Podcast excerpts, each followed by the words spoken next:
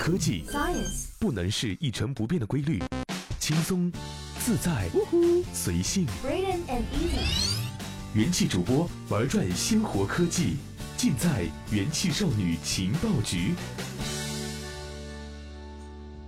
这里是用智商捍卫节操，用情商坚守美貌的正能量元气少女情报局，我是怡宝。最近很多人抱怨说选项太多了，反而做不了决定。哎，那我们来听一听，以下这样的事件在你的人生当中是否不断重复过？在餐馆点菜的时候，翻完整本菜单，最后招手叫服务员过来问：“哎，你们招牌菜是什么？推荐一下呗。”淘宝上挑个小破杯盖，也要翻个七八页搜索记录，最后回到第一页买第一眼看中的那一个。订外卖时找了一个小时，结果还是回到一开始看的那家店。吃饭的时候想着挑一部电视剧看看，饭都吃完了还没挑出来。租房子总纠结还有更好的，结果挑了一圈后挑烦了，随便租了一个，结果发现租了其中最差的一个。找工作高不成低不就，好不容易找到个合适的，还嫌弃人家没有食堂。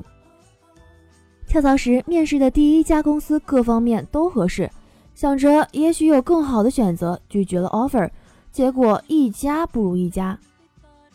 怕遇到更喜欢的人，所以一直单身。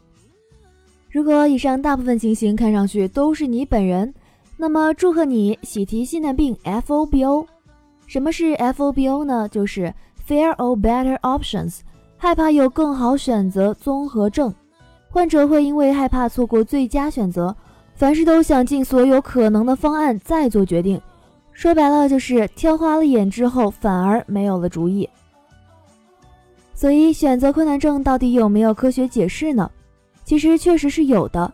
研究发现，我们的大脑有时候会遇到选择过载效应。在面临太多选择时，它会削弱人们的决策能力。这项研究来自加州理工学院。实验中，志愿者们需要浏览一堆风景照，然后挑一张印在商品上，比如马克杯或者是 T 恤上。每个人都会做三次决定，三次的选项数量分别是六张、十二张和二十四张。研究者用功能性核磁共振成像记录他们当时的大脑活动。作为对照，志愿者还会再看一次这些图片。不同的是，这次由电脑随机帮他们挑选。结果显示，人们在做决定的时候，大脑会有两个区域同时活动，一个叫做前扣带皮层，另一个叫做纹状体。而且在选项为十二时，这两个区域的活跃程度较高；六或二十四时较低。电脑随机选择时则没有这样的活动。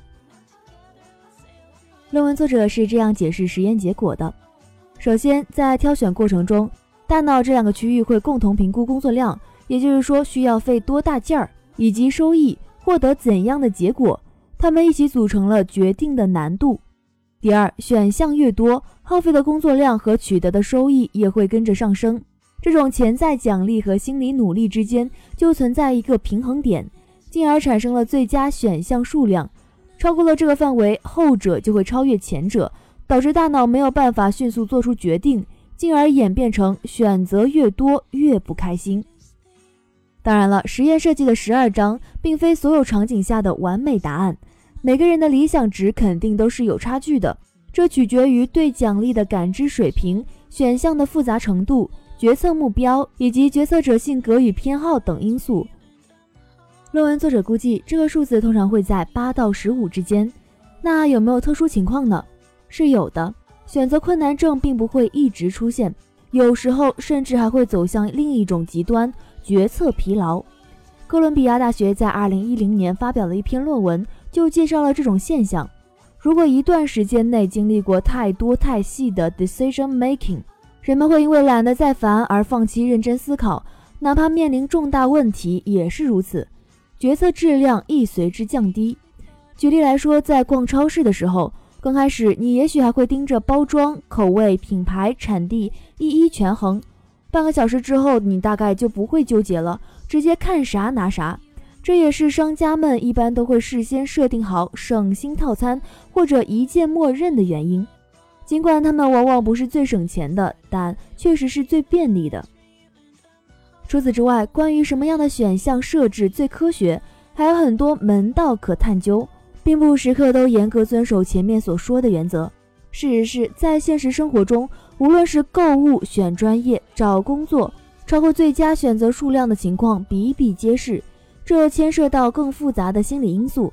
选择本身就意味着自由，而自由带来对生活的控制感，可以在一定程度上补偿我们在纠结过程中经历的痛苦。也就是所谓的 “Our eyes are bigger than our stomachs”，知道自己拥有广阔的选择余地，本身就是一种安心。至于怎么选和选什么，反而是另一个问题了。网上也有过关于选择恐惧症调查，得票最多的答案其实是因为没有钱。但现在你可以松一口气了，不管是挑选时的意识瞬间宕机，还是选完之后的感觉如释重负。这些都是大脑先说了算，财务状况并没有占太大比例。从这个角度说，是科学又一次帮我们解了围。好了，本期的元气少女情报局就到这里结束了，我是怡宝，我们下期再见。